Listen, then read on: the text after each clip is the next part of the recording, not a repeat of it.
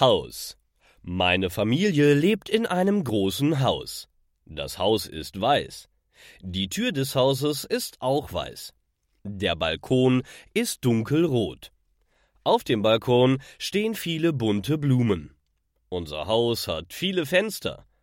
Wir haben einen großen Garten. Dort steht ein Trampolin. Daneben befindet sich ein Pool. Der Pool ist voll gefüllt mit Wasser.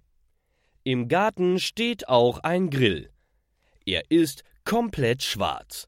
Ich wohne mit meinen Eltern im Erdgeschoss. Meine Großeltern wohnen im ersten Stock. Unser Haus hat auch eine Garage. In der Garage stehen zwei Autos. Das Auto meines Vaters ist groß und blau. Das Auto meiner Mutter ist klein und rot. Das Tor der Garage hat schwarze Streifen. In der Einfahrt stehen vier große Tonnen. Diese Tonnen sind für Müll. Sie sind gelb, blau, braun und schwarz.